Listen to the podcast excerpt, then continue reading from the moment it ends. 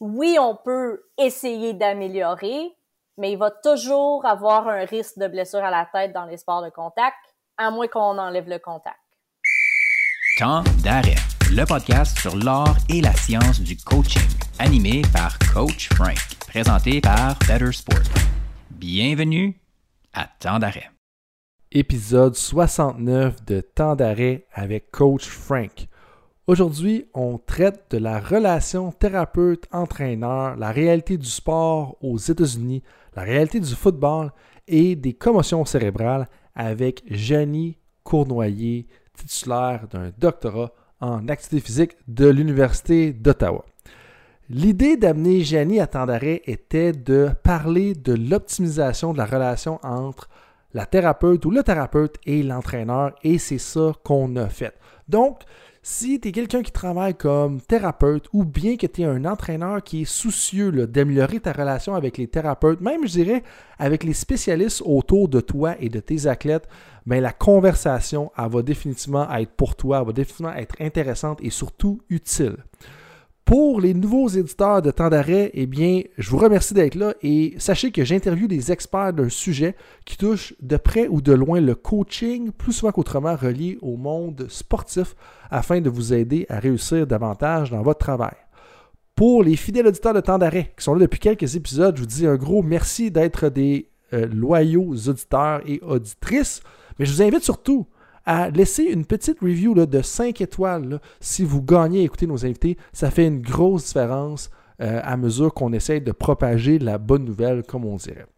Et donc, si on se concentre sur le contenu de l'épisode, eh bien, je suis très content d'avoir Jenny avec nous parce que Jenny, elle a vraiment une perspective académique d'une richesse qui est assez rare parce que elle comprend le côté de la pratique, mais elle comprend aussi le côté théorique.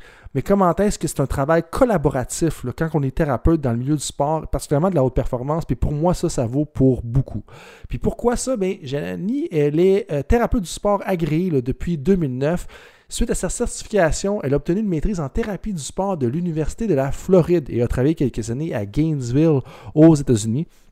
Elle a récemment complété un doctorat en sciences de l'activité physique euh, de l'Université d'Ottawa. Et puis son expertise de recherche est centrée sur la biomécanique des traumas cérébraux dans les sports. Et elle est maintenant professeure avec euh, une nomination à long terme à l'Université d'Ottawa. Outre le côté recherche, Janie a plus de 15 ans d'expérience à prodiguer des soins de première ligne dans les sports, mais elle se spécialise particulièrement dans le football américain. Puis, il n'y a personne de parfait. C'est aussi une fan des Patriotes de la Nouvelle-Angleterre. Euh, donc, euh, il faut juste vivre avec ça. Il n'y a personne de parfait, comme on dit. Mais elle est maintenant surtout copropriétaire de l'Institut des commotions cérébrales, qui a deux succursales, une qui est à Montréal et une qui est à Gatineau. Euh, et de, de, plus, avec l'aide de ses partenaires d'affaires, elle va lancer une plateforme d'éducation continue pour les professionnels de la santé impliqués dans les sports d'ici la fin de l'année 2022. Elle en glisse un mot durant l'épisode de temps d'arrêt. Pour ce qui s'en vient là, dans vos écouteurs, eh bien, euh, au début, on parle de son amour pour les Patriotes, pour le football, qu'est-ce qui l'a amené euh, justement à aller compléter une maîtrise aux États-Unis et un doctorat? Ensuite de ça, on parle de la relation entraîneur-thérapeute et son vécu euh, comme praticienne. Puis vous allez voir que je pense que ça ferait du bien à plusieurs entraîneurs et thérapeutes d'écouter ça. Euh, puis de voir à quel point euh, on doit faire nos devoirs justement pour être un bon thérapeute ou un bon entraîneur qui travaille avec une thérapeute dans les différents sports dans lesquels on est. Je vous laisse écouter ça. Et puis à la fin, bien, on parle de ses derniers travaux de recherche là, parce qu'elle a publié plusieurs articles sur le sujet au niveau des commotions au football et comment est-ce que ça va être différent ou le mécanisme est différent entre des athlètes de 5 à 9 ans et 9 ans et plus. Donc, euh, je vous invite à écouter ça. D'ailleurs, pour moi, c'était une conversation très intéressante. Il y a eu quelques petits lags là, à quelques instants. Donc, j'espère que vous allez nous pardonner si jamais des petits accrochages. Mais je sais que Simon en arrière-plan a fait un excellent travail euh, d'édition dans tout ça. Donc, je remercie tout le monde d'être des fidèles auditeurs de temps d'arrêt. Bienvenue et surtout, bon podcast. Janie, bienvenue à temps d'arrêt. Allô, Frank, merci beaucoup de me recevoir. Ben, merci à toi d'être là. Euh, je pense que ça va être vraiment intéressant. On va pouvoir discuter de la collaboration entre les entraîneurs, les thérapeutes athlétiques, en plus de ton expertise sur les commotions cérébrales. Particulièrement, tu as fait des études puis tu as travaillé même avec le football. Euh, Parlant de football, Janie, pour les gens qui ne te connaissent pas, j'ai une question. En fait, je vais faire un petit peu euh, comme à tout le monde en parle dans le temps. J'ai un peu une question qui tue pour commencer la conversation. Euh, si tu pouvais choisir juste. si tu pouvais choisir juste une chose entre les Patriots de la Nouvelle-Angleterre et Tom Brady, oh, qui tu choisirais? Tom Brady. J'ai eu toute l'année dernière pour penser à ça. Quand l'annonce a été faite que Tom quittait la Nouvelle-Angleterre, tout le monde m'a posé cette question-là. Tout le monde. OK, t'es pas le premier, là. Donc, j'ai, j'étais incapable de répondre quand c'est arrivé. Puis, euh, en fait, en regardant jouer, j'ai fait un nom Tom, j'aime bien, mais je regardais quand même les Patriotes. Puis la première année, c'était avec Cam Newton, puis ça n'a pas super bien été. Fait que j'étais comme ah. Puis Tom Brady, il a gagné le Super Bowl. Fait que t'es comme ah ben ça renforce un peu euh, l'intérêt. Puis cette année, ben ils ont joué un contre l'autre. Hein? Donc euh, là, ça l'a donné vraiment là, ok, c'est je prends pour Tom. Mais c'était vraiment bizarre après autant d'années à prendre pour les Patriotes de vouloir que quelque chose se passe contre eux. mais oui, je vais garder Tom Brady, mais là, il a pris sa retraite, fait que là, je suis, euh, je suis un free agent. Donc, on va voir où ce que ça va me mener. un agent libre de ton fandom. Ah, c'est intéressant. Parce que dans le fond, tu n'auras plus de choix déchirant à faire en ayant la retraite d'un côté, plus justement euh, les Patriotes de l'autre côté. Mais là, tu sais, toi puis moi, on se connaît quand même depuis quelques années. Euh, euh, je le sais que ton intérêt pour le football, là, ça sort pas juste, c'est pas juste par rapport à des travaux, ça, date de loin, mais de où est-ce que ça vient ta passion pour le football? Ben, ben le football en tant que tel, on remonte pas à tant loin. Parce que moi, j'ai toujours une très grande passion pour le hockey. Puis mon but d'être thérapeute du sport, c'était pour aller travailler pour un club de hockey de la Ligue nationale. Quand je suis arrivée euh, dans mes études, donc j'ai fait un, un, DEC en réadaptation physique à l'Université de Sherbrooke.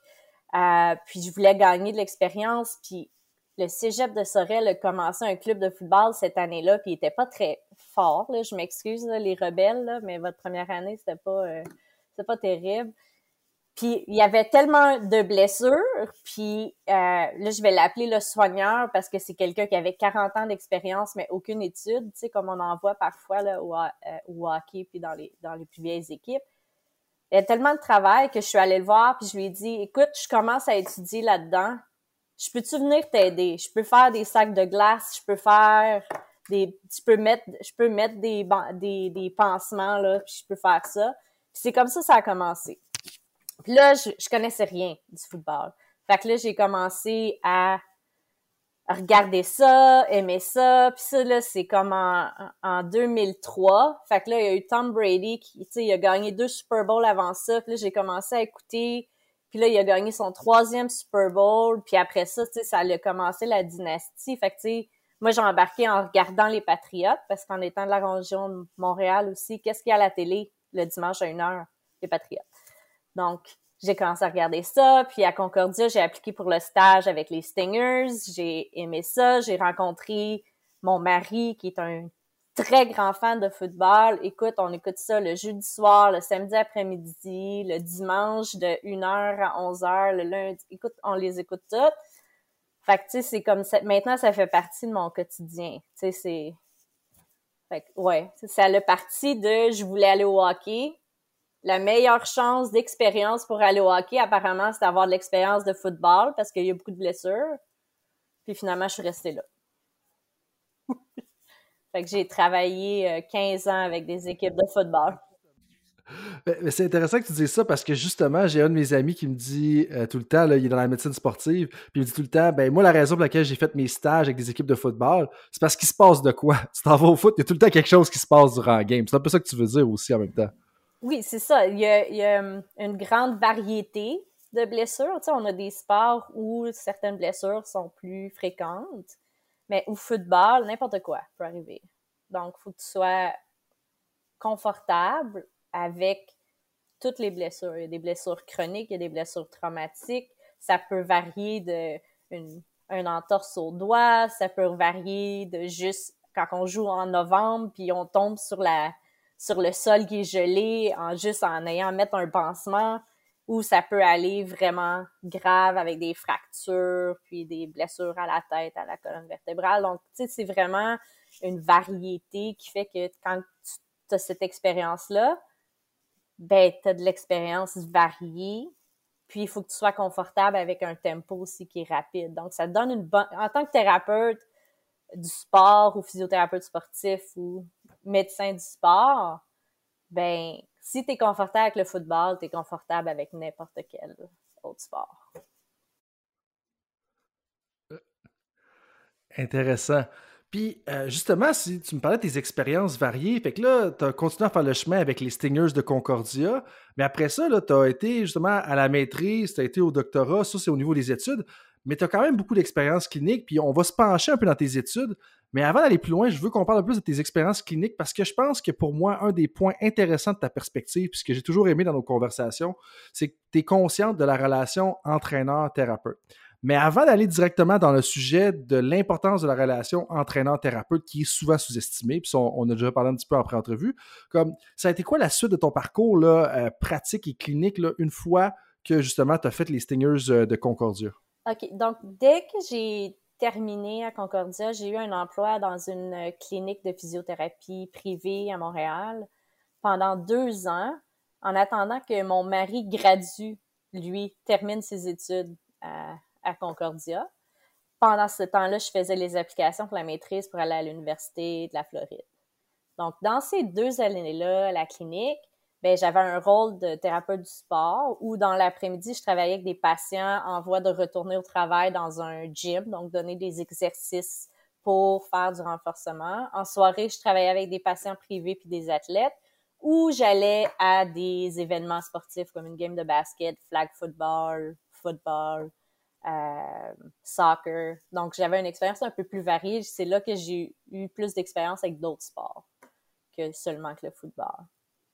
Ensuite de ça, j'ai fait mon application à l'Université de la Floride, puis j'ai été acceptée, puis je suis partie en Floride. Ben, ben ouais, puis qu'est-ce que tu as fait justement en Floride? Parce que ça, je pense que c'est une expérience qui distingue, parce que tu as vécu le sport de haute performance en Floride. Là. Ben, c'est sûr que on, on bon, ça, on peut en parler aussi, là, c'est une autre histoire, c'est que ce, ce sport à ce niveau-là, c'est vraiment difficile à obtenir une opportunité.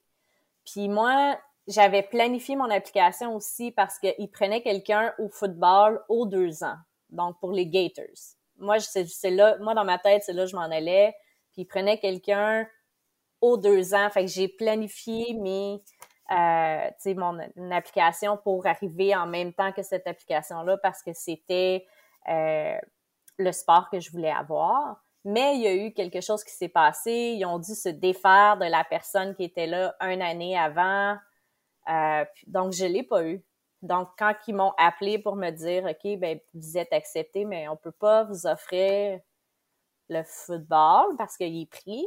Est-ce que tu préfères envoyer ton application pour un sport comme genre le tennis ou euh, quelque chose comme ça ou tu veux vraiment avoir du football? Ben, moi, je voulais avoir du football. Fait qu'ils m'ont envoyé à une école secondaire qui s'appelle Gainesville High School à Gainesville, Florida où j'étais responsable de 350 athlètes euh, de tous les sports. Puis je vais vous avouer, je pense que c'était une excellente décision de ma part parce que j'ai vraiment beaucoup appris là les divers sports, travailler avec autant d'entraîneurs en même temps, coordonner les communications avec les entraîneurs, les joueurs blessés, euh, tout la paperasse qui vient parce qu'aux États-Unis, là, la paperasse, il y en a, puis il y en a, puis il y en a, là, parce que un plus grand risque de litigation, par exemple. Donc, il y a plus de documentation. Euh, donc, de gérer tout ça m'a permis de me développer là, vraiment bien en tant que thérapeute du sport. Donc, ça a été une très grande euh, expérience. Tandis que le gars qui était au football, il ramassait euh, le nettoyage à sec, qui passait la balieuse. Oui, OK, sur le terrain pendant des matchs NCAA Division 1, mais il travaille 80, 80 heures par semaine, puis les 80 sont même pas toutes applicables en thérapie du sport. Donc, j'étais comme, OK, ben peut-être c'était pas pour moi. Je pense que c'était correct. de pas l'avoir de pas l'avoir eu. Puis 350 athlètes dans l'école secondaire, donc le Gainesville High School en, Floride, euh, donc qui est tout, pas justement la même ville justement que les Gators ont lieu. Euh, dans le fond, c'est toutes les gammes de sport. Euh, puis là, tu me dis 350 athlètes avec plusieurs entraîneurs. Qu'est-ce que tu as ressorti de tout ça? Parce que moi, ce qui me la raison pour laquelle, en fait, je t'ai demandé, il y a quand même un petit bout de, venir passer à temps d'arrêt, c'est que je l'entends avec mes clients, je l'entends avec des personnes à qui je parle dans la communauté. C'est pas évident, la relation euh, thérapeute, entraîneur, c'est encore moins facile dans un milieu qui est multisport parce que justement, le thérapeute n'est pas complètement dédié à toi. Euh, donc, qu'est-ce que tu ressors un peu ou qu'est-ce que tu as appris à travers cette année-là? Parce que d'un, 350 athlètes, j'imagine que oui, c'était du niveau secondaire, mais ça devait être assez compétitif, puis ils devaient se pousser, puis essayer de. Parce en a plusieurs, c'est leur seul moyen de, fond, de, faire de la mobilité sociale, d'aller chercher une éducation, puis ces choses-là. Donc, c'est très, très compétitif. Euh, j'imagine que là-dedans, il y avait des athlètes de football aussi. Donc, Qu'est-ce que tu as retiré un petit peu de ces années-là ou de ces mois-là, justement, avec 350 athlètes au niveau de, au secondaire en Floride? Parce que, comme tu dis, là, c'est un milieu qui est complètement différent avec les possibilités de litigation, la pression de performer. Euh, puis c'est un aspect quand même très important dans tout ça. Donc. Premièrement, je vais t'expliquer mes deux premiers jours en Floride. On avait une orientation qui était pratiquement comment ne pas se faire poursuivre. Donc, tous les documents que tu dois développer, les conversations que tu dois avoir avec les entraîneurs, les parents, tous les formulaires que tu dois faire signer pour obtenir le consentement des traités, mais aussi établir les risques. Euh, donc, c'était deux jours de ça. Donc, moi qui viens du Canada, où au niveau de litigation, au niveau de la médecine sportive, oui, il y en a, mais si tu fais ta job comme il faut, tu demeures dans ton champ d'expertise, habituellement, il n'y a, a pas de problème. Tandis que là, tu sais, c'était vraiment... Donc moi, comme petit traumatisme culturel en partant. Première journée. Euh, mais ensuite de ça, c'est de justement se rendre compte que, ben, les athlètes, ils sont multidimensionnels. Les entraîneurs sont multidimensionnels. Et moi, je suis multidimensionnel. Donc, faut que je m'adapte à bien comprendre toutes les dimensions de ces personnes-là pour m'assurer que quand je communique avec eux, ils m'entendent parce que si si je communique pas bien avec eux, ils bloquent là, ils veulent pas le savoir qu'est-ce que je dis. Donc de essayer de d'établir ces relations-là pour être capable de de donner mon message puis leur démontrer que quand que je prends une décision, ben j'ai considéré les leurs autres facteurs, leurs autres besoins autres que celui de se faire euh, euh, euh, comment je pourrais dire là de façon polie. De, de, c'est pas juste que je veux prendre soin d'eux. Je contribue aussi à, à leurs autres facteurs comme je comprends qu'ils ont peut-être besoin d'aller chercher une bourse d'études je comprends qu'ils ont peut-être besoin de participer à leur sport pour demeurer à l'école. Je comprends qu'ils euh, ont peut-être besoin de participer à leur sport parce que ça les empêche d'aller faire d'autres choses après qui fait qu'ils peut-être prendraient des mauvaises décisions. Donc, faut que j'ai, faut que je, quand je prends une décision médicale, je dois considérer tous ces éléments-là aussi. Donc, c'est ça, je pense que j'ai le plus développé. C'est que la décision médicale, oui, il y a un aspect médical, mais qu'est-ce que je peux faire pour incorporer tout le reste là-dedans? Uh-huh. C'est vraiment important ce que tu dis. Puis, excuse-moi de te refléter la question que tu viens tout juste de soulever. Je vais te le dire un petit peu différemment quand même.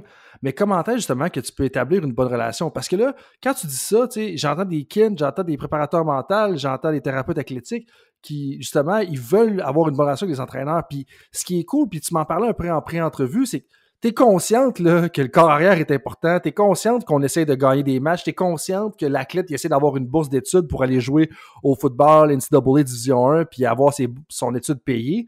Euh, mais, comme tu me dis, communiquer les, attentes, ces choses-là, mais comment est-ce que tu le fais, puis comment est-ce que tu suggères aux gens de le faire, ou peut-être plus simplement, comment est-ce que toi, tu l'as fait dans le passé, que tu trouves que ça a bien fonctionné?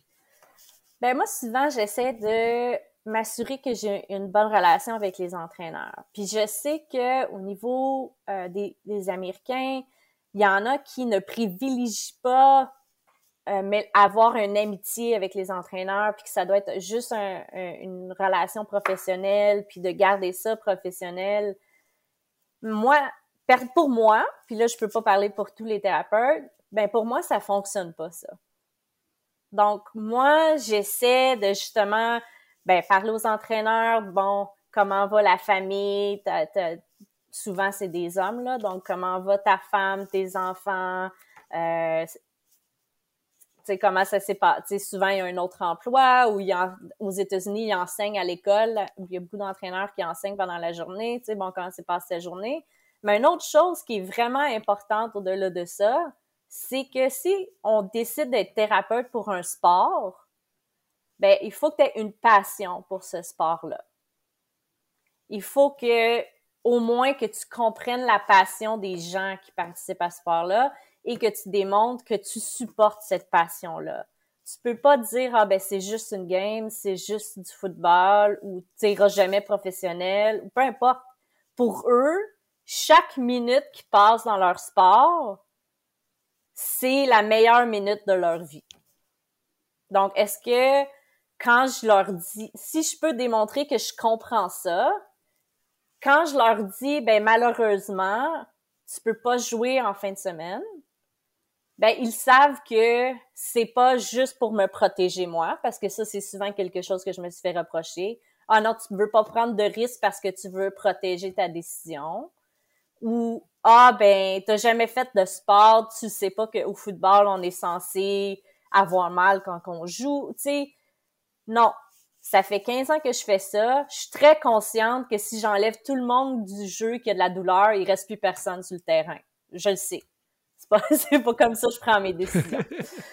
Donc, si je peux démontrer que je comprends leur passion, que je la supporte, quand je donne mon avis, ben, mon avis est écouté.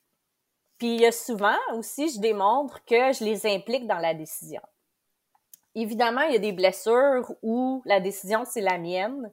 Puis, peu importe qu'est-ce qui se passe alentour, ça la changera pas. Par exemple, il y a une commotion, il y a une blessure à la colonne vertébrale, il y a un risque là, de, d'handicap, ben ça, c'est sûr que la décision me revient, me revient à moi, puis malheureusement, c'est final.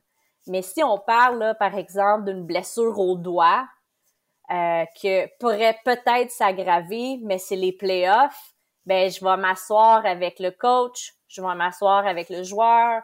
Si le joueur est en bas 18 ans, on va emmener les parents là-dedans puis on va expliquer, bon, si tu joues, voici les risques. Si tu joues pas, voici ce qui va se passer. Puis la décision est prise en groupe. Donc, les inclure dans la décision quand c'est possible également pour que ça soit pas juste moi qui ai le contrôle là-dedans également. Donc, ça permet de développer cette relation-là. Ça permet de gagner la confiance. Ça permet aussi de montrer que qu'est-ce qui leur tient à cœur me tient à cœur. Ce qui fait qu'on est, on est mis à faire une équipe aussi, là. C'est un plus, c'est c'est plus collaboratif, c'est moins ton côté, mon côté.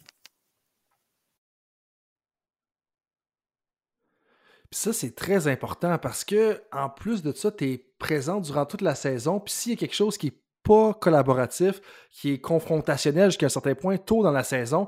Après ça, ça a des répercussions négatives sur plein de choses. Un, le climat. Deux, potentiellement le retour au jeu. Puis avant d'aller plus loin là-dedans, une des pratiques exemplaires que je veux euh, souligner dans ce que tu dit, pour moi, c'est l'importance de la triade clinique. Puis quand on parle de la triade clinique, pour les entraîneurs qui sont peut-être à l'écoute, qui ne l'ont pas en considération, mais c'est vraiment comme le professionnel, l'entraîneur et l'athlète qui travaillent ensemble de concert. Et dans le cas que tu dit, donc des athlètes de moins de 18 ans, tu mets l'entraîneur, l'athlète, ses parents, un de ses parents et toi qui va être là pour travailler ensemble quand c'est une décision qui ne ressort pas, qui ne revient pas juste à toi dans le sens qu'il n'y a pas de danger d'handicap ou trop de danger d'aggraver la blessure. Puis je trouve ça tellement important ce que tu dis. Puis tu sais, je sais que je t'en parlais aussi en pré-entrevue, mais comment est-ce que moi, l'expérience que j'ai vécue comme entraîneur, la majorité du temps, j'ai eu des super bonnes thérapeutes et des bons thérapeutes d'ailleurs. On va faire un salut à Maxime, hein, c'est pas, pas juste des dames, il y a des hommes aussi. Mais les meilleurs, les meilleurs, ou du moins vrai que j'ai l'impression qu'on on avait une meilleure collaboration, comprenaient les enjeux de notre sport, comprenaient les différentes positions, comprenaient que le joueur de ligne défensive au football, puis c'est mon exemple favori, si le joueur, de ligne défensive au football, il, il, a un doigt foulé, puis on le retire du jeu à chaque fois qu'il a un doigt foulé, là, il jouera pas de l'année. C'est comme impossible à cause de la quantité de contacts qu'il a. Mais on comprend. Puis j'ai trouvé, puis tu sais, euh, des fois, il y en a certains qui sont nouveaux, qui arrivent, puis c'est la première fois qu'ils sont thérapeutes avec une équipe, puis ils voulaient retirer les joueurs à chaque fois. Je suis comme, là, ça marchera pas. Mais en même temps, euh, je vais dire, oui, je trouve ça, euh, je te félicite d'avoir fait ces initiatives-là, mais je pense qu'en tant qu'entraîneur, on a une responsabilité là-dedans aussi d'éduquer notre équipe de thérapie, d'éduquer nos entraîneurs, d'éduquer l'équipe médicale, de dire, OK, c'est un peu quoi les requêtes. puis là, je sors une idée qui est peut-être une autre pratique exemplaire, mais peut-être faire une clinique sport 101, où est-ce que les entraîneurs expliquent justement les fondements du sport aux, équipes de thérapie, parce que les entraîneurs sont dans une position privilégiée, justement, de connaître justement leur sport, puis les différentes demandes, des positions, puis des mouvements, particulièrement si on a des thérapeutes ou des personnes qui vont être dans l'équipe médicale, qui vont être un peu moins expérimentées que toi, tu pourrais l'être aujourd'hui. Ça fait-tu du sens? Puis c'est quelque chose que tu as peut-être déjà vu dans le passé, justement, des espèces de ben, sports Pour être honnête avec, toi, euh, Frank, moi, j'ai le livre Football for Dummies. Donc, moi, en tant que thérapeute, premièrement, ben, c'est sûr que je connaissais les règles, mais là, quand tu me parles de cover 3, puis cover 4, puis tel alignement, ben là, j'étais comme, OK, ça, je ne sais pas, je voudrais approfondir. Donc, je, me suis acheté, c'est écrit pour, bon, comme le football pour les nuls, en français. Donc, moi, premièrement, comme j'enseigne à l'Université d'Ottawa, j'enseigne le cours prévention et soins des blessures sportives. Première chose que je dis aux étudiants, vous travaillez pour un sport, faut que vous connaissiez tout du sport comme c'est qui les entraîneurs, pourquoi, ben, comme au football, comment ça que 15 entraîneurs? Qu'est-ce, qu'est-ce que chacun fait? c'est quoi toutes les positions? C'est quoi les particularités des positions? Est-ce qu'il y a des particularités au niveau physique? Est-ce qu'il y a des particularités au niveau cognitif? Est-ce qu'il y a des particularités euh, au niveau personnalité? Là? Souvent, là, on entend ça au football. Certaines personnalités certaines positions attirent certaines personnalités, puis là, je vais rien dire de plus là-dessus pour pas me tirer dans le pied ou me mettre le, pied dans la bouche, comme ils disent. Fais attention au secondaire et au début défensif, considérant que je suis là. tu peux critiquer les joueurs offensifs, mais les joueurs défensifs, attention ce que tu vas dire. c'est ça. Fait que je vais, je vais rien dire. euh, donc, moi, c'est sûr que c'est la, c'est le premier, c'est la première chose à faire. Faut que tu connaisses le sport que tu cours tu peux pas arriver là, puis pas connaître ça, puis apprendre. Il faut que tu saches qu'est-ce qui se passe. Une autre chose que euh, c'est drôle que tu m'en parles, mais euh, moi, bon, sur les réseaux sociaux, je vois souvent passer euh, dans les forums là, de thérapeutes du sport. Ah, c'est ma première fois que je m'en vais couvrir tel sport. Qu'est-ce qu'il faut que je sache? Puis, dans le, dans mes, là, je sais pas si je suis trop vite en affaires, là, mais dans mes futurs plans, je veux développer une plateforme d'éducation continue pour les thérapeutes du sport, pour les, tout le personnel de santé impliqué dans les sports.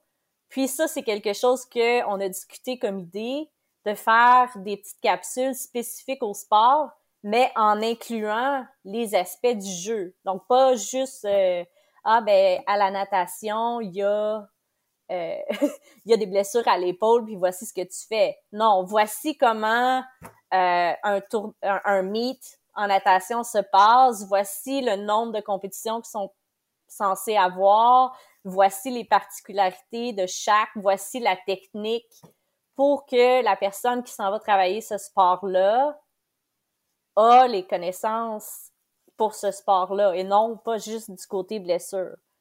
Donc, moi, je pense, certes, on a touché quelque chose très tôt là, dans le podcast, mais la connaissance du sport, la connaissance de l'entraîneur, la connaissance de l'athlète, c'est plus important que la connaissance des blessures.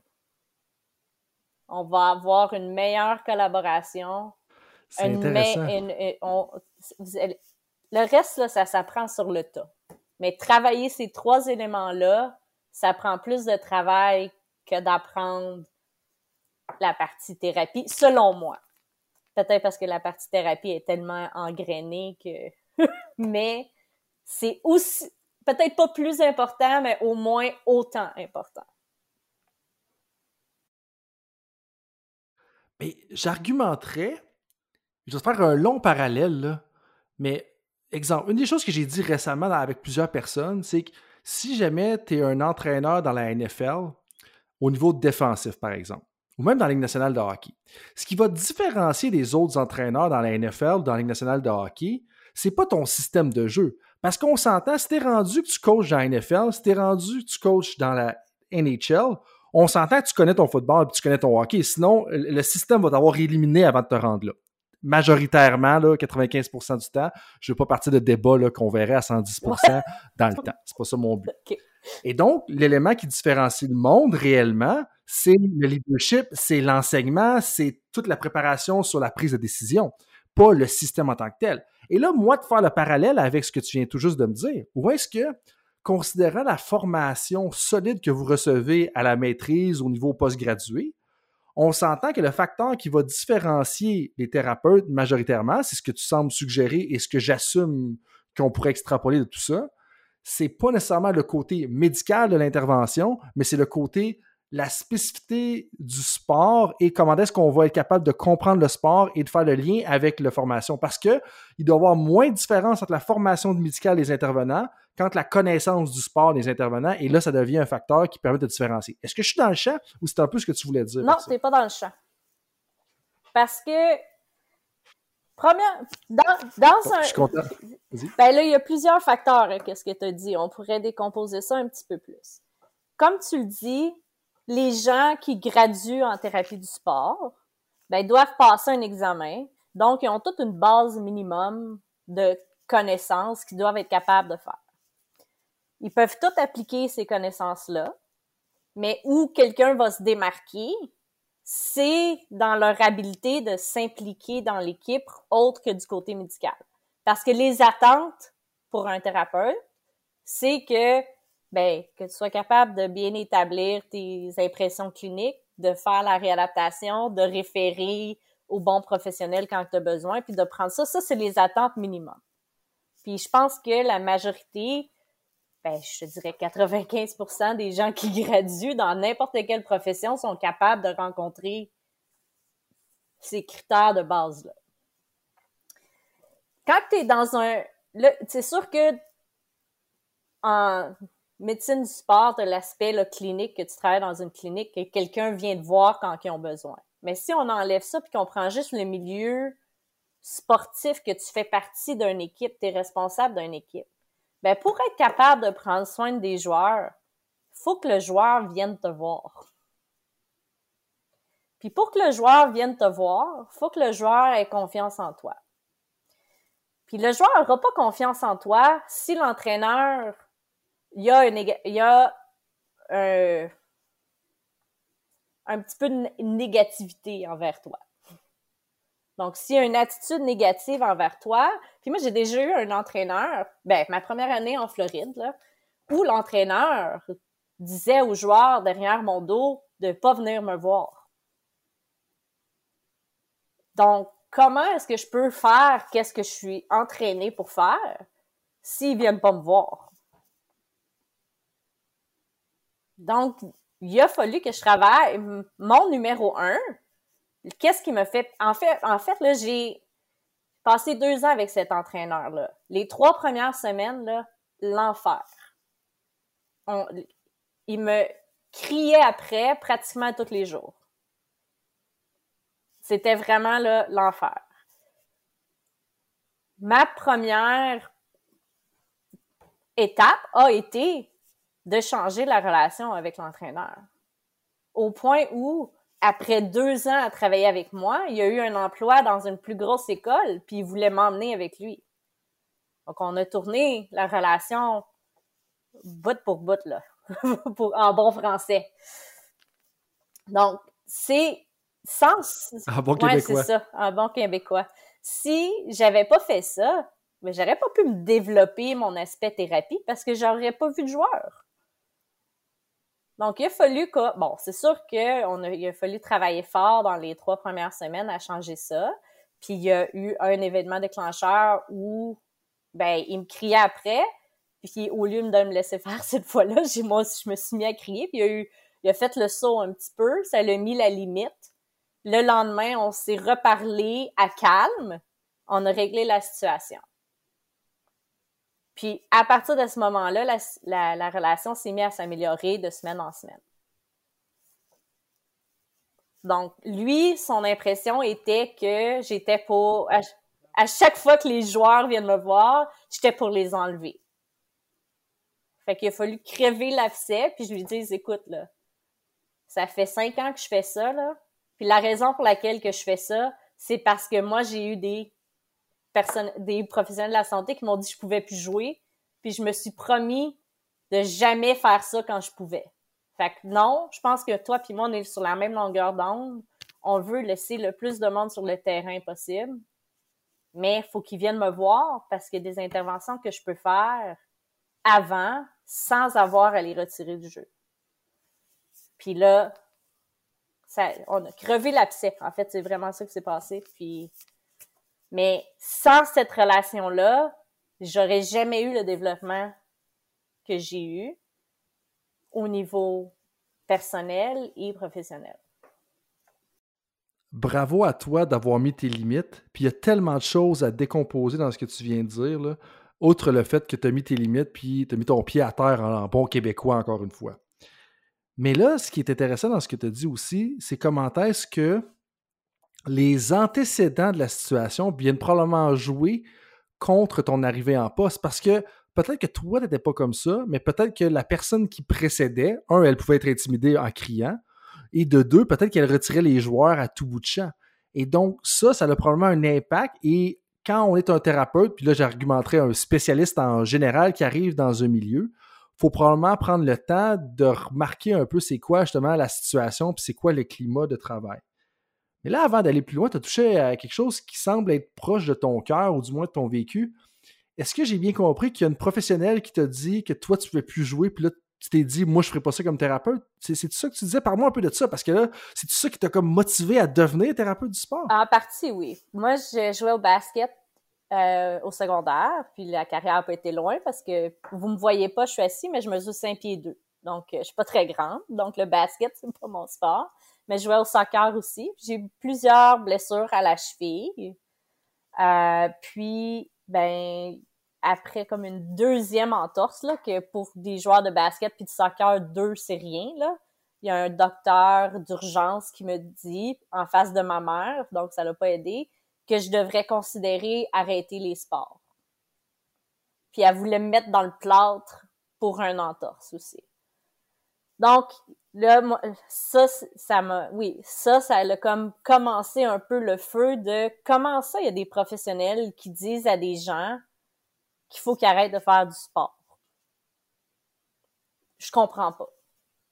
Puis ça l'a comme oui ça l'a alimenté un peu mon désir d'être thérapeute du sport puis d'aider les gens les athlètes à faire leur sport le plus longtemps possible avec le moins d'inconfort possible. Ça, le...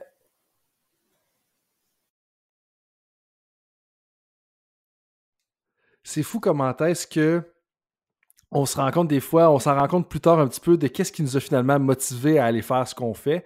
Puis ça, vient tout le temps un petit peu d'un événement qui s'est passé à nous. Puis je pourrais te faire le même argument avec le coaching, mais on n'est pas là pour parler de moi, on est là pour parler de toi. Puis une des choses justement que tu parlais tout à l'heure, c'est comment est-ce que un des défis, c'est juste que les athlètes viennent te voir. Parce que si les athlètes viennent pas te voir, tu peux pas faire ton travail. Puis là, j'aimerais savoir ton opinion professionnelle un peu sur la relation entraîneur. Parce que il y a un exemple, puis je vais essayer d'être le plus général possible pour pas rentrer dans les détails de l'exemple. Mais récemment, je me suis fait partager un exemple qui vient du baseball majeur.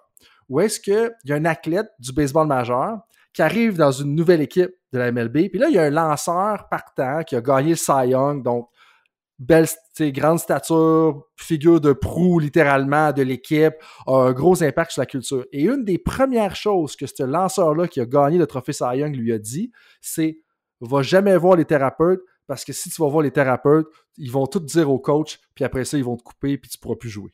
Ou comme peu importe ce qu'il a dit dans les détails. Là, j'ai, pas j'étais pas là pour la conversation, bien entendu. J'ai jamais joué au baseball majeur. pour ceux qui, qui, se posaient des questions, je suis sûr qu'il y a plein de monde qui se posent la question.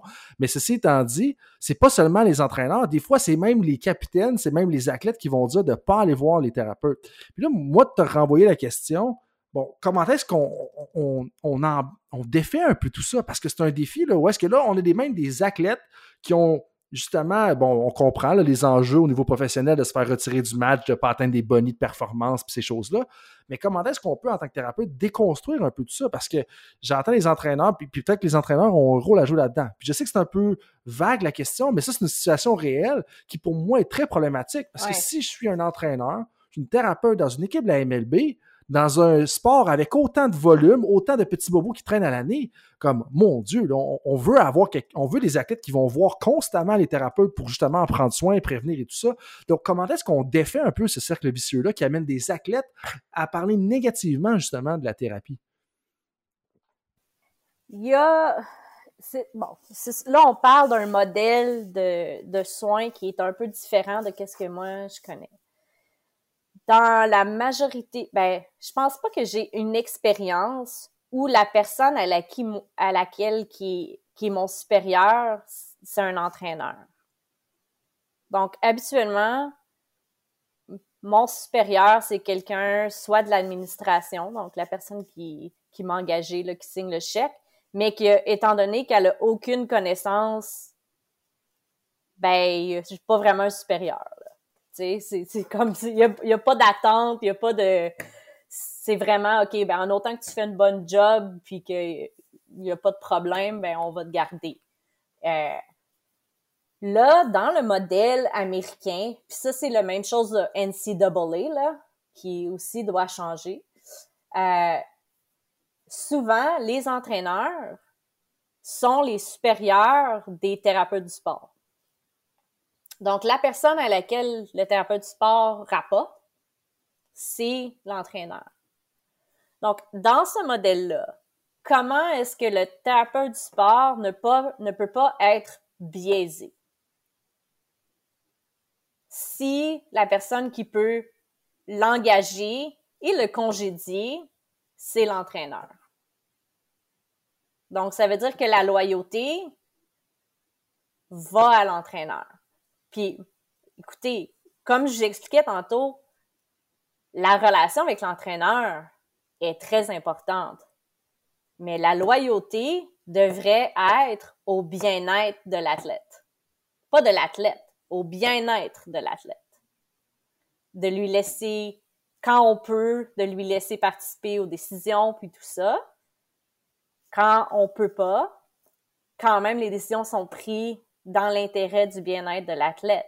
Mais si la personne qui peut te congédier, c'est l'entraîneur, il y a comme un conflit d'intérêt là-dedans.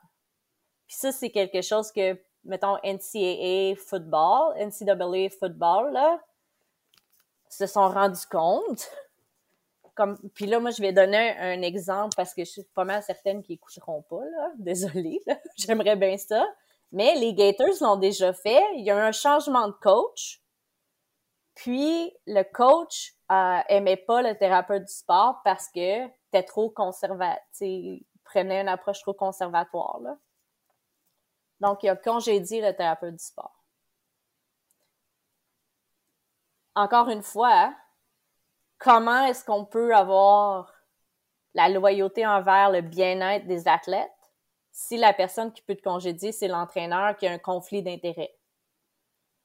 Donc ça, je pense, c'est dans le modèle qui doit être changé. Également, je pense que ça va prendre quelques thérapeutes du sport qui n'aient pas peur de se faire congédier, de faire la bonne chose, puis après ça, de, l'exprimer pour voir qu'il y a un problème pour faire ce changement-là. Tu sais, c'est un peu qu'est-ce que la NFL a essayé de faire en engageant les, les, neurologues euh, indépendants, là pour faire le retour au jeu après une commotion. Donc, dans le protocole de commotion de la NFL, les joueurs doivent être euh, doivent recevoir l'approbation d'un neurologue indépendant de l'équipe. Donc, ça, c'est un neurologue qui travaille pas pour l'équipe, qui est pas payé par l'équipe, qui dit oui, il peut jouer ou pas. Donc, ça allait essayer d'enlever le biais de loyauté. Parce que les joueurs ont dit, ben là, j'ai pas confiance au, au personnel médical parce que c'est l'équipe qui le paye. Donc, un peu dans le modèle de soins, mm-hmm. de la hiérarchie qui doivent avoir des changements. Puis ça prend également des gens qui se lèvent quand la hiérarchie elle abuse de leur hiérarchie. Donc, si par exemple, moi, une des mon but après que j'ai, décidé de pas aller au hockey professionnel, c'était d'aller au football professionnel. Bon, c'était mon but. Mais après ça, je me suis rendu compte combien de temps je vais toffer là si le propriétaire vient me voir puis il me dit lui il faut qu'il joue en fin de semaine quand je sais qu'il devrait vraiment pas jouer en fin de semaine parce qu'il y a encore des symptômes de commotion. Ah ben si tu le fais pas jouer, on va trouver quelqu'un qui va le faire jouer. Ça aurait duré deux jours parce que moi il y a pas personne qui m'aurait fait changer d'idée. Fait que, c'est pas c'est pas dans c'est pas dans ma personnalité que de prendre des décisions contre le bien-être des, des athlètes pour protéger mon emploi. Mais en même temps, je pense que c'est tellement Donc, beaucoup de choses à changer. Ta, petite question est plus grande que tu penses. ouais. En anglais, on dirait que j'ai ouvert euh, une canne de verre de terre. Euh, open a can of worms.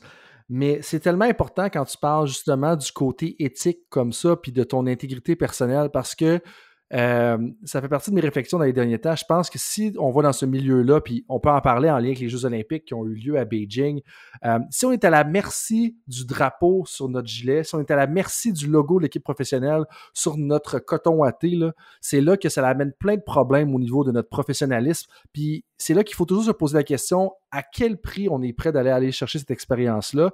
Moi, je le sais, le prix que je suis prêt à payer pour ça. En fait, il n'y a pas grand prix que je suis prêt à payer pour ça. J'ai mon intégrité personnelle, puis je sais comment les affaires devraient rouler au niveau de la formation des entraîneurs. Mais je pense que c'est important de le faire parce que, un, si jamais tu es trop prêt à payer le prix ou à compromettre ton intégrité ou ton éthique en lien avec ça, ben, il va arriver une situation problématique qui pourrait aller jusqu'au au cas Brian Flores, si on parle en tant qu'entraîneur. Mais dans ton cas, à toi, au niveau médical, je pense qu'on peut clairement voir les ramifications. Puis en même temps, le plus profond dans tout ça, c'est que tu ne crées pas les conditions gagnantes. Là, je dis pas toi, mais je dis si on embarque en n'ayant pas déterminé c'est quoi le prix ou nos conditions, c'est que tu ne crées pas les conditions gagnantes pour être excellente dans ton travail ou moi être excellent dans mon travail. Donc, en bout on prend beaucoup de risques, puis en plus de ça, on diminue ses propres chances de bien faire son travail. Donc, ça, pour moi, c'est tellement un enjeu important euh, pour les professionnels qui vont être à l'écoute, puis même les entraîneurs qui vont être à l'écoute faut être en amour avec euh, le drapeau sur le gilet si on parle des Olympiques, avec le logo, mais il ne faut pas être à la merci de ça parce que c'est vraiment une pente glissante après ça en tant que professionnel dans toutes les ramifications que ça peut avoir. Et là, tu as commencé à toucher à la NFL, puis la raison pour laquelle on parle beaucoup de football, c'est que tu as fait un doctorat sur les, traumas cérébrales et la perte de conscience. Là, je vais te laisser clarifier exactement c'est quoi le champ. Mais avant d'aller là, j'ai quelques petites questions c'est pas des questions éclairs, le typique de fin de podcast, mais des questions, du moins, je veux ton avis. Ça peut être en 30 secondes, ça peut être en une minute. Je sais que tu es capable d'être concise quand c'est le temps. Une bonne, bonne écrivaine académique là, pour ces, fins-là. Euh, tu sais, quand on parle de gestion charge d'entraînement, mm-hmm. le célèbre euh, euh, Tim Gabbett ou Tom Gabbett, je pense que c'est Tim Gabbett, il posait une question que je trouve qui est très importante, puis j'aimerais ça te la lancer à toi. J'en ai déjà parlé avec Xavier Roy dans un autre épisode de Temps d'arrêt. On remonte quasiment à, l'épisode 13, si je ne m'abuse. Euh, on a thérapeute, on a kinésiologue, on a coach. C'est qui qui est responsable de la charge d'entraînement, selon toi? Ben, ma réponse, ce serait que c'est un travail d'équipe. Puis, il te manque une personne dans cette équation-là, il te manque l'athlète. L'athlète doit être consulté parce que l'athlète connaît son corps. C'est, il, y a, beaucoup plus de, facteurs individuels qu'on pense quand c'est le temps de, demander euh, la, de déterminer la charge de travail. Puis une des raisons pour laquelle je te dis ça avec super confiance, c'est que euh, dans mon dans un de mes cours à l'université, j'ai reçu euh, Bruno Gervais, ancien joueur de la Ligue nationale de hockey, qui euh, travaille maintenant pour RDS, euh, puis qui nous parlait un peu de comment, à travers sa carrière, sa charge de travail-là a été modifiée. parce que c'était pour le cours principe d'amélioration de la condition physique. Donc, donc, on avait posé des questions par rapport à comment les programmes étaient faits, comme, comment, avec tous les matchs, comment ça rentrait en ligne de jeu. C'est la chose qu'il a dit, c'est que de plus en plus, les joueurs connaissent leur corps, puis ont leur propre, euh, pendant la saison, ils établissent leur propre volume. Euh, donc, euh, il y en a qui, tout de suite après le match, vont faire un lift parce que c'est le meilleur moment pour le faire, parce que tu as plus de temps de récupération. Puis qu'est-ce qu'ils font après? Ben ça, ça varie. Puis qu'est-ce qu'ils focus? Ça dépend de... Ils sont consultés là-dedans. Donc, euh, de consulter l'athlète, premièrement, ça manquait à ton équation. Le reste, ben c'est...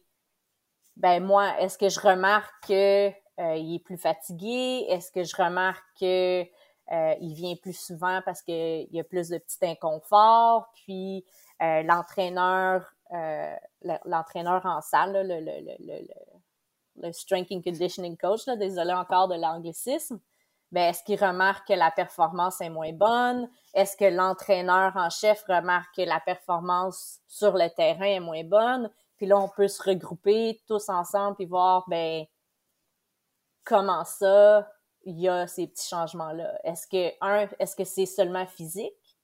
Est-ce qu'il y a une charge mentale? Est-ce qu'il y a quelque chose qui se passe à l'extérieur du, sport? Hein? Parce que même si c'est des athlètes professionnels, élites, ils ont une vie à l'extérieur là, que souvent on oublie.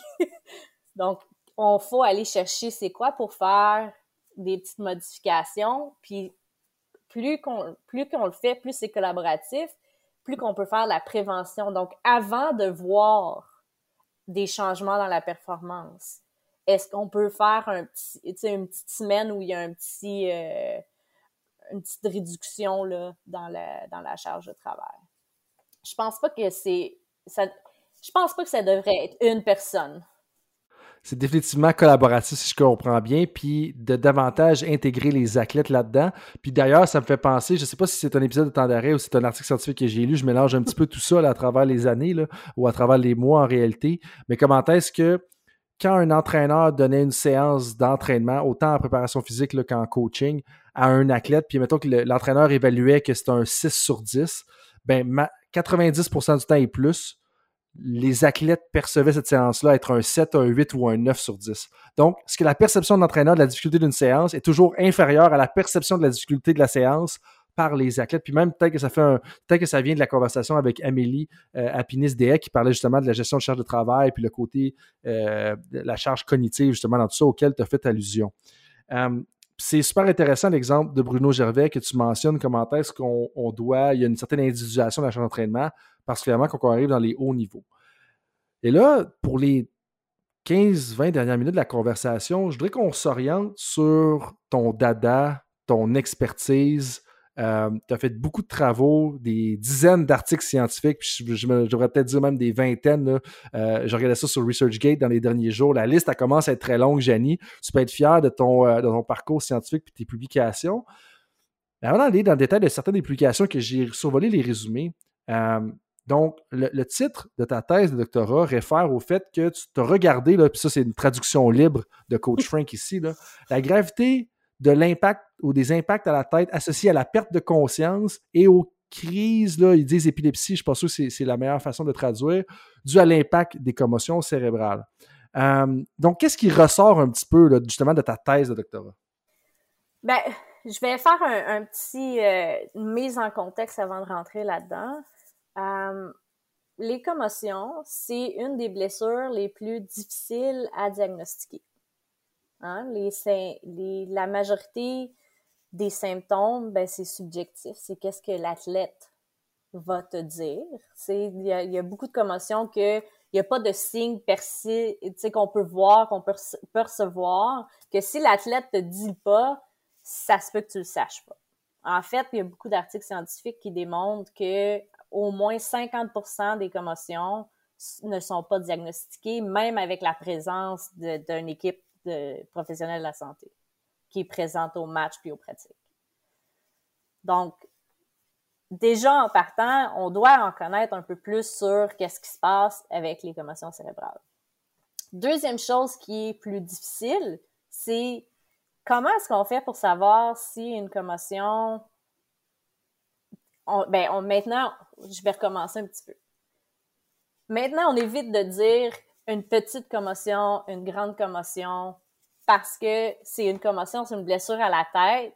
On ne doit pas minimiser l'impact de cette blessure-là, euh, que l'impact que cette blessure-là peut avoir sur la qualité de vie.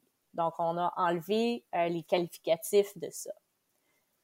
Par contre, au niveau de la recherche, est-ce qu'on peut comprendre si vraiment il y a des impacts qui sont plus sévères que d'autres? Est-ce que c'est en lien avec certains symptômes? Donc, moi, c'est un peu de là que mon intérêt a parti.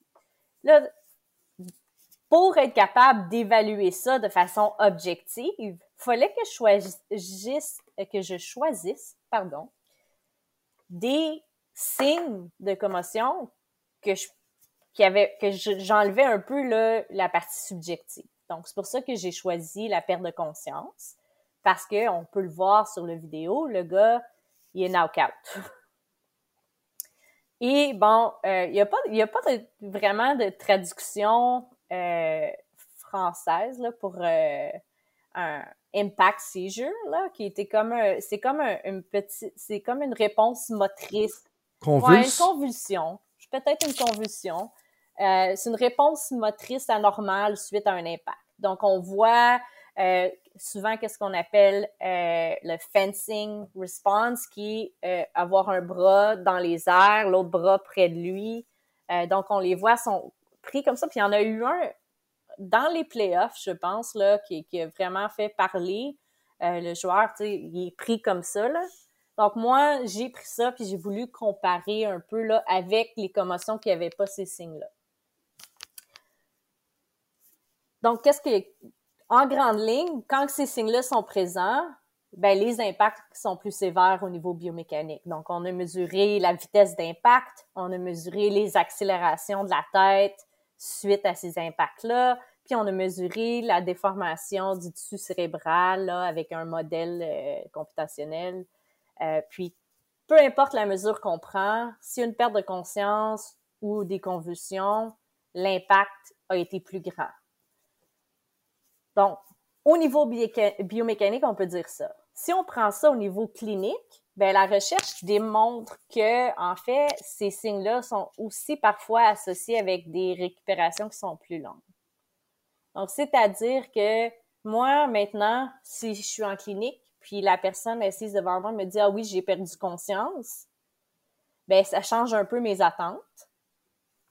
Et aussi, si c'est quelqu'un qui participe à un sport de contact ben ça se peut que je sois un petit peu plus euh, conservatoire là, dans mon retour au jeu également.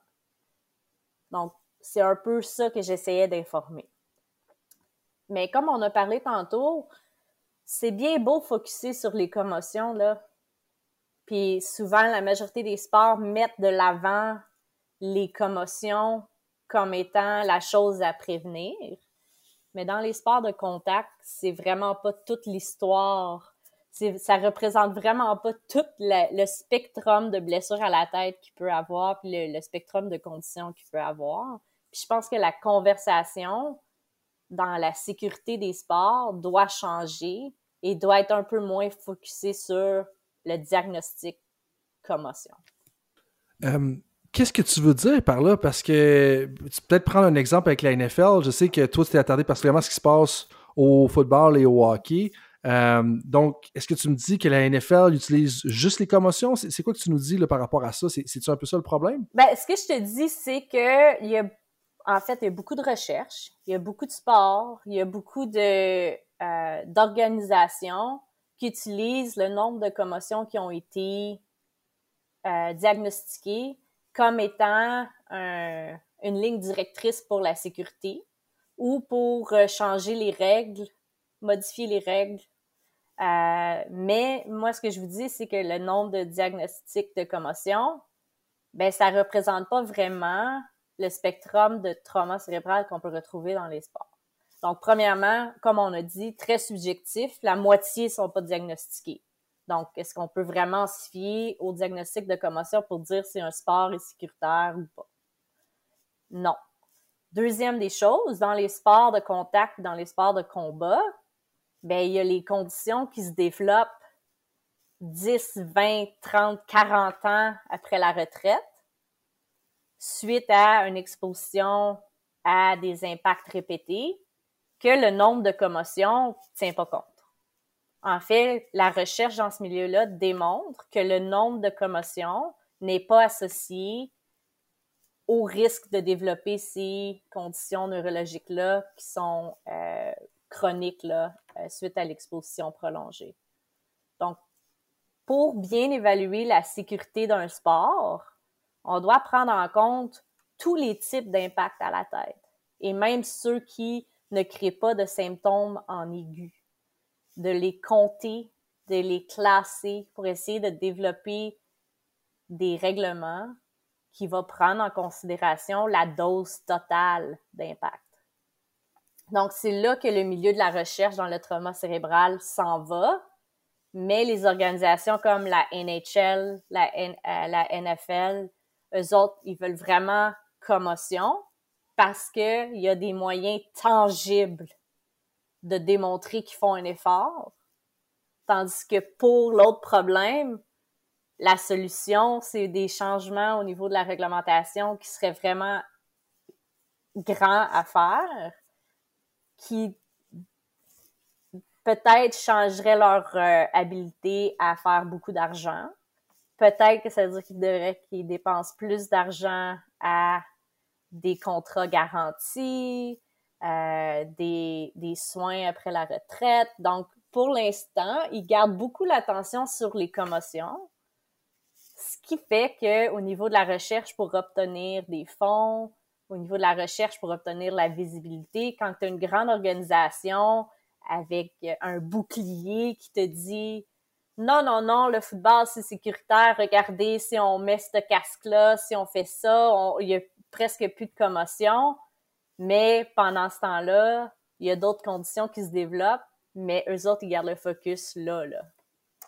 Donc, c'est ça qui est intéressant là, à, ce niveau-là. Puis c'est là que la conversation doit s'en aller au niveau là, de la prévention, c'est la dose totale et non pas seulement les commotions. Fait qu'il faut un petit peu enlever nos, nos, comment ça s'appelle en, français, là, nos euh, blinders, là, pour arrêter de regarder commotion. Ah, merci.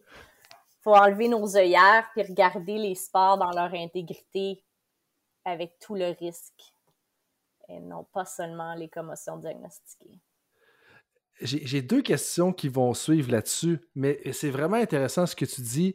Euh, puis je pense qu'il faut s'attarder davantage justement à comment est-ce que le sport se déroule, puis euh, du moins le sport, puis des choses en fait importantes où est-ce que je voulais aller.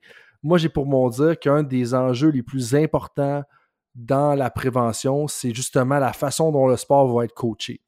La difficulté avec ça, c'est que tu ne peux pas décider comment est-ce que l'autre équipe va coacher mais toi, en tant qu'entraîneur, tu peux décider comment est-ce que ton équipe, autant au hockey, au soccer, au volleyball, au football, va être coachée. Puis moi, je l'ai vu de première main.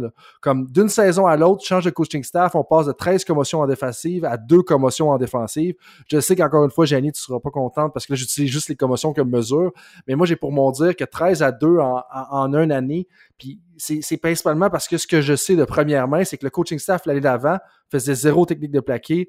L'autre coaching staff l'année d'après investissait à chaque jour dans la technique de plaqué. Puis je pense, puis c'est ça, c'est mon, c'est mon euh, stance personnel là, pour continuer dans notre franglais typique de la région de l'Outaouais. Pour ceux qui connaissent pas la région, on fait un salut à nos cousins français qui vont peut-être venir dans la région de l'Outaouais éventuellement. Mais pour continuer avec le, le, le franglais, là, donc le stance, mon stance personnel, c'est que le sport, comme justement le rugby et le football, c'est des sports qui sont sécuritaires s'ils sont bien coachés. Puis ça, c'est l'enjeu numéro un, donc de justement bien coacher la technique de plaqué. Puis ça, c'est pas nécessairement euh, dans ton expertise. Puis je veux revenir à un point euh, qui est important dans ce que tu mentionnais. Puis après ça, je vais aller à un de tes articles. Euh, qu'est-ce que tu veux dire par tous les différents types de contacts à la tête? Comme là, moi, ce que je pense quand tu me dis ça, c'est un contact sur le côté, un contact par en avant. C'est tout ça que tu veux dire? Qu'est-ce que tu veux dire par quel type de contact? Puis ce que tu dis en bout de ligne à travers ça, c'est qu'on devrait quantifier, compter littéralement les contacts à la tête dans une année pour s'assurer qu'on reste en deçà d'un certain nombre, même si le nombre n'est pas encore trouvé. Puis j'imagine que la recherche commence à travailler à essayer de trouver c'est quoi le nombre idéal. Bref, je te laisse euh, développer là-dessus. Ben, deux choses. Les sports de contact, ben, selon moi, ne seront jamais sécuritaires pour les blessures à la tête. Mais j'ai pas de problème avec ça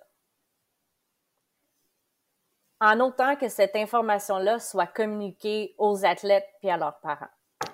Donc, moi, je voudrais enlever la mascarade de dire si on fait telle affaire, ça vient sécuritaire. Non. Premièrement, il y a un risque de blessure dans tous les sports. Tous les sports.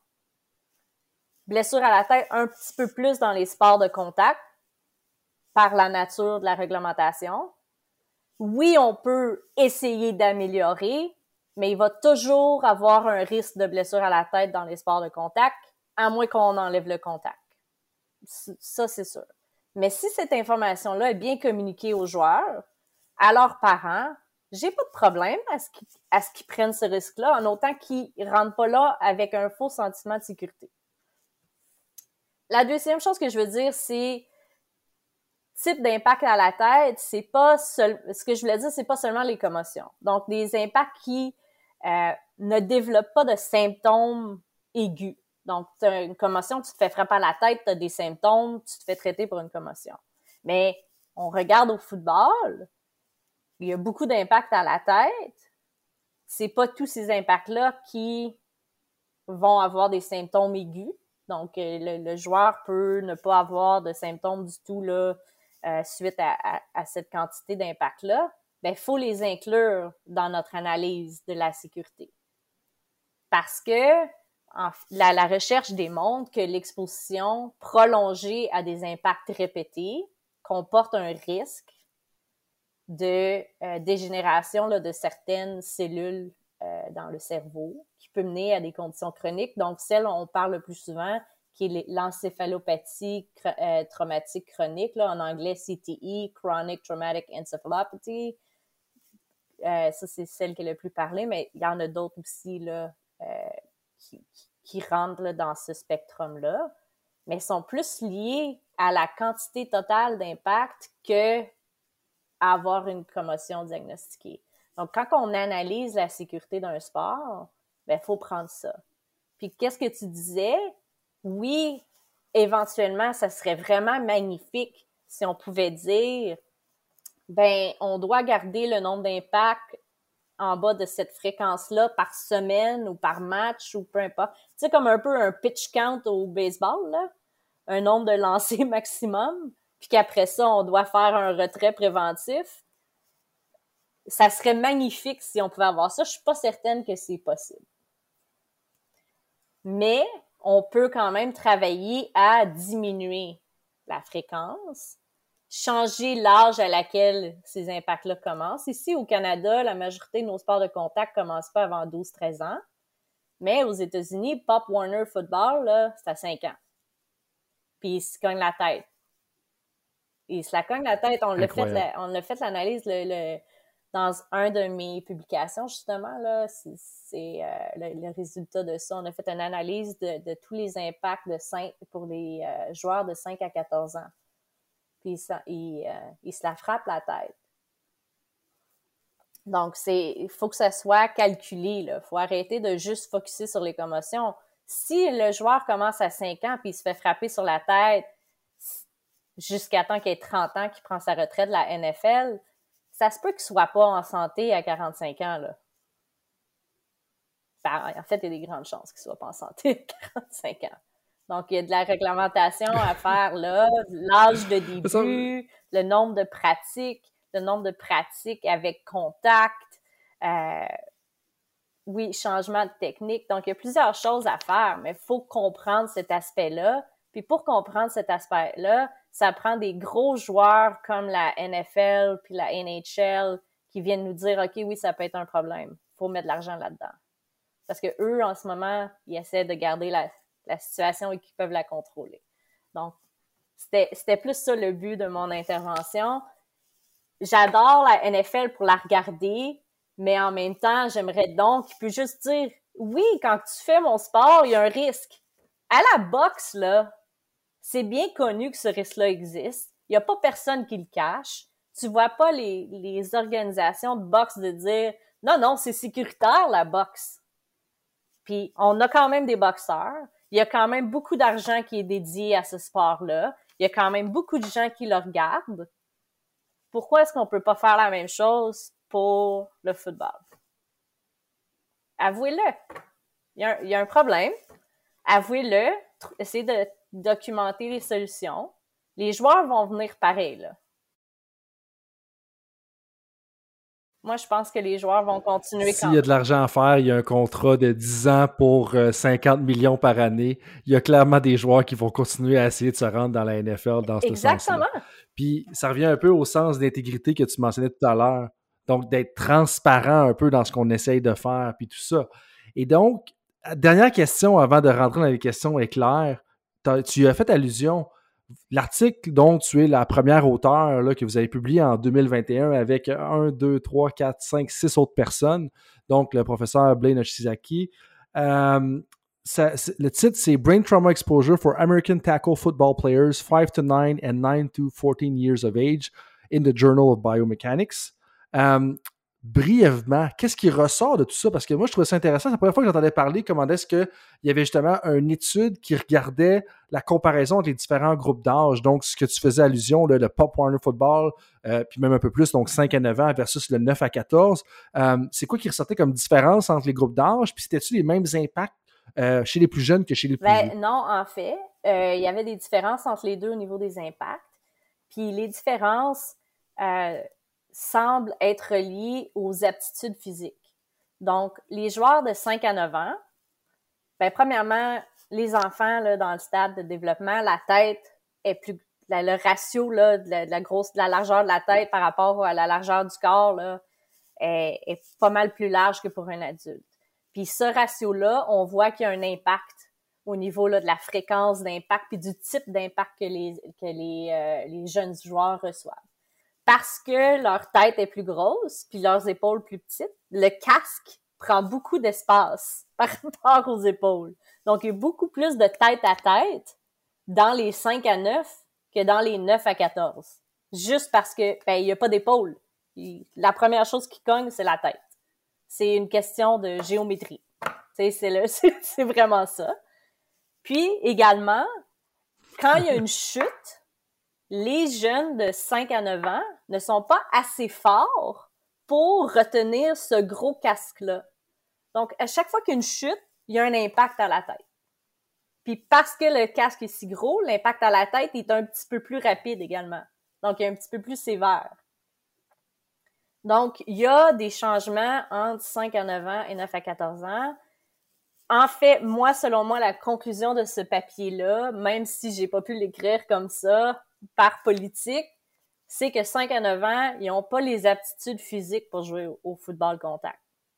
Le focus devrait être mis sur la force en général, la vitesse, la, perception, l'orientation, l'apprentissage des règlements puis des diverses positions pour qu'une fois qu'on introduit le contact, ben il n'y ait pas cette charge cognitive là, puis il y a plus de ressources attentionnelles qui peuvent être mises à se protéger. Parce que là, à 5 ans, là, apprendre les règlements, apprendre où c'était censé être sur le terrain, puis apprendre à comment pas te faire frapper, c'est pas mal d'informations en même temps, là. Fait que d'enlever un petit peu d'informations pour que quand il arrive à la prochaine étape, il soit plus prêt à le faire, ça, ça, ça serait bien. Des fois, c'est pas mal d'informations pour des jeunes de 13 ans. Fait que j'imagine pour des jeunes de 5 ans, ben ça, euh, ça, doit être quand même pas mal d'informations. Ben ça, c'est une autre histoire. Parce que ici, il commence. Il n'y a pas beaucoup. Il y a pas de football, pas contact avant 13 ans. Donc, il commence direct contact. Donc, encore une fois, comment est-ce qu'on pourrait développer le sport pour que ce soit plus sécuritaire? Est-ce qu'on devrait introduire comme au, au primaire du flag football ou du touch football pour faire la transition au secondaire avec le contact. Excuse-moi, je t'ai euh, coupé. Ben, c'est bien correct. C'est toi l'invité. Puis ça, ça, revient au leadership de Football Canada puis de Football Québec. On va leur laisser entre les mains. Et puis, euh, ça va être à eux de, prendre le taureau par les cornes. Euh, pour conclure, ça fait déjà plus d'une heure dix qu'on discute, Janie. Euh, c'est vraiment nuancé. Ça touche le côté pratique, le côté un peu plus théorique des... Ben, en fait, pratique aussi, des contacts à la tête.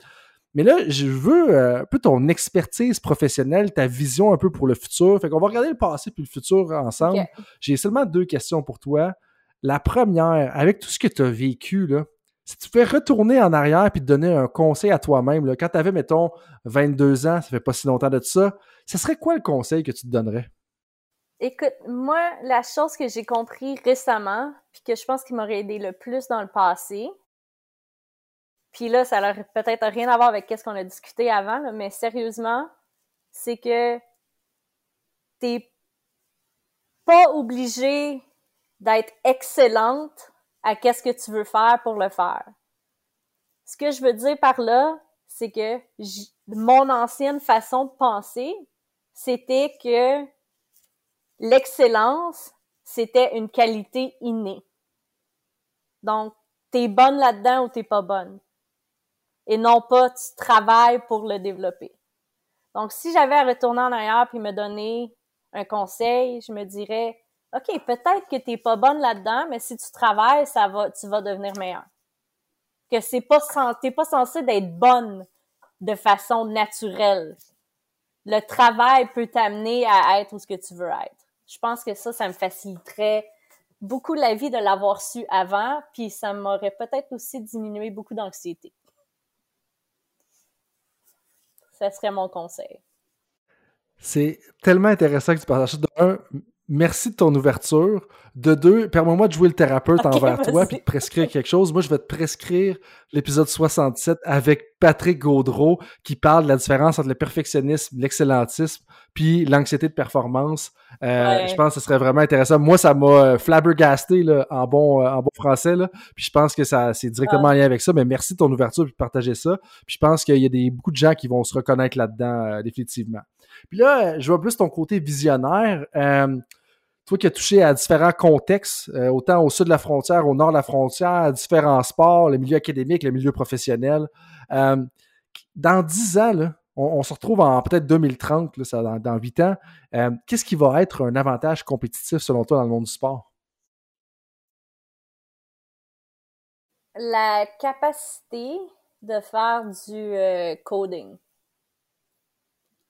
Big data, machine learning. Hein? Qu'est-ce que tu veux dire? les analyses ah, de données, là, euh, big data, machine learning, ça va être un avantage euh, très important. Il y a beaucoup de recherches qui se portent au niveau développement d'applications, qui utilisent beaucoup de données pour prendre des décisions. Puis on le voit déjà par la NFL, des analytics. Selon le analytics, faut pas que tu kicks maintenant. Ben, les ça, dans dix ans, ça va être la norme. Donc, de savoir comment faire, de savoir comment l'appliquer, ça va être un avantage. Ben, en fait, si tu l'as pas, tu vas être en arrière. L'avantage compétitif, faut que tu commences à le faire là. Hmm. Même chose pour la thérapie. Des, capable d'utiliser, prendre un petit vidéo, de voir l'athlète comment il bouge, d'identifier certaines affaires, puis de d'être capable de prescrire un plan de réadaptation pour, euh, pour améliorer parce que selon son analyse, il est à risque de blessure. D'être capable de faire ces analyses-là, ça va être un avantage compétitif. C'est vraiment intéressant, Janie, puis je m'attendais vraiment pas à ce que tu ailles dans cette direction-là. Euh, je pensais pas parler à un thérapeute athlétique puis me faire dire qu'il fallait que j'apprenne à programmer ou à coder des affaires. C'est vraiment pas ça à ce dont je m'attendais. Euh, pas obligé de le ceci étant dit, Janie, je veux dire un gros. T'es pas obligé de le faire toi-même, mais faut peut-être que tu apprennes à l'utiliser. Ouais, ou on va trouver quelqu'un dans notre réseau qui va pouvoir le faire. C'est peut-être ça qui va se passer. Ça. Trouve, euh, Là-dessus, Janie, ça fait déjà euh, bon. ouais. Euh, Ceci étant dit, je veux te dire un gros merci pour ta présence à temps d'arrêt. Merci d'avoir partagé ton expertise, tes nuances du côté pratique. Euh, avant de conclure avec les éditeurs, je vais te laisser le mot de la fin. Peut-être que s'il y a quelque chose que tu veux rajouter là, euh, sur tout ce qu'on a jasé pour que les gens retiennent, ou peut-être un mot de la fin là, pour euh, les gens qui vont peut-être sortir de leur auto puis rentrer chez eux dans les prochaines minutes. Malgré le fait qu'on a parlé beaucoup de, du danger à faire des sports de contact, je suis encore de celles qui croient que si cette information-là est bien communiquée, il y a beaucoup d'avantages à pratiquer ces sports-là pour certaines populations. Donc, faut comprendre que quand je parle qu'il y a un risque, faut pas oublier qu'il y a des bénéfices à ces sports-là. Donc, je voudrais pas que le message soit que je voudrais que ça l'arrête. En fait, moi, je pense que les sports doivent continuer. Ces sports-là permettent à certains jeunes de se dépasser, à de gérer des émotions qui peut-être seraient pas capables de gérer autrement, de rester à l'école, de prendre les meilleures décisions dans leur vie. Euh, donc, ces sports-là sont importants.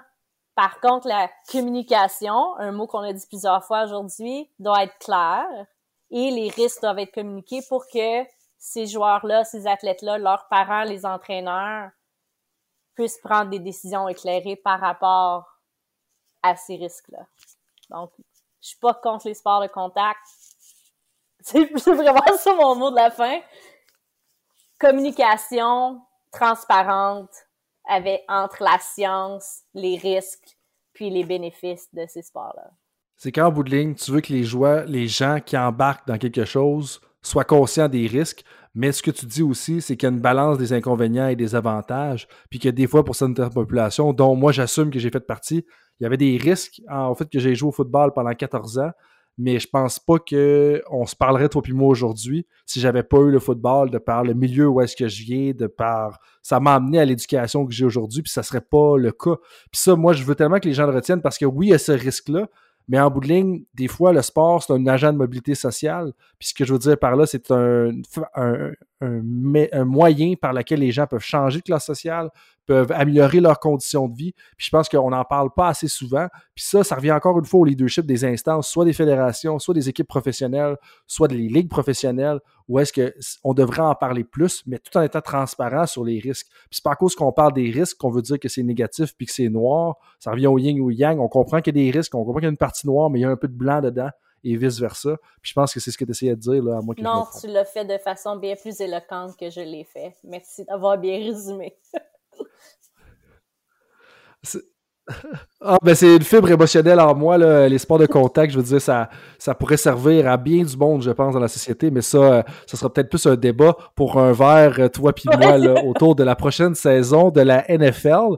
Ceci étant dit, merci beaucoup, Janie, de ta présence. Merci tout le monde d'avoir été là pour l'épisode 69 de Temps d'arrêt. Ça m'a fait un plaisir de vous avoir avec nous et euh, de discuter de relations entre les entraîneurs et les thérapeutes sportifs en plus des commotion cérébrale ou des traumatismes ou des contacts à la tête dans les sports de contact d'ailleurs. Là-dessus, tout le monde, je vous dis à la prochaine et soyez des nôtres et restez à l'affût de ce qui se passe avec les prochains épisodes. Là. On a une belle série d'invités qui est prévue pour l'épisode 70, 71, 72, 73, puis on est même déjà rendu à 74. Merci tout le monde, peu importe du côté de l'Atlantique que vous êtes. Je suis toujours content de vous avoir avec nous et on vous dit à la prochaine. Salut tout le monde, c'est Coach Frank avec un petit rappel pour vous avant que vous partiez pour vos autres projets de la journée, que ce soit une pratique ou un entraînement. Est-ce que vous voudriez recevoir une petite réflexion de ma part par courriel? Est-ce que vous aimeriez ça vous faire challenger dans votre travail? Si oui, mais la réflexion du coach est pour vous.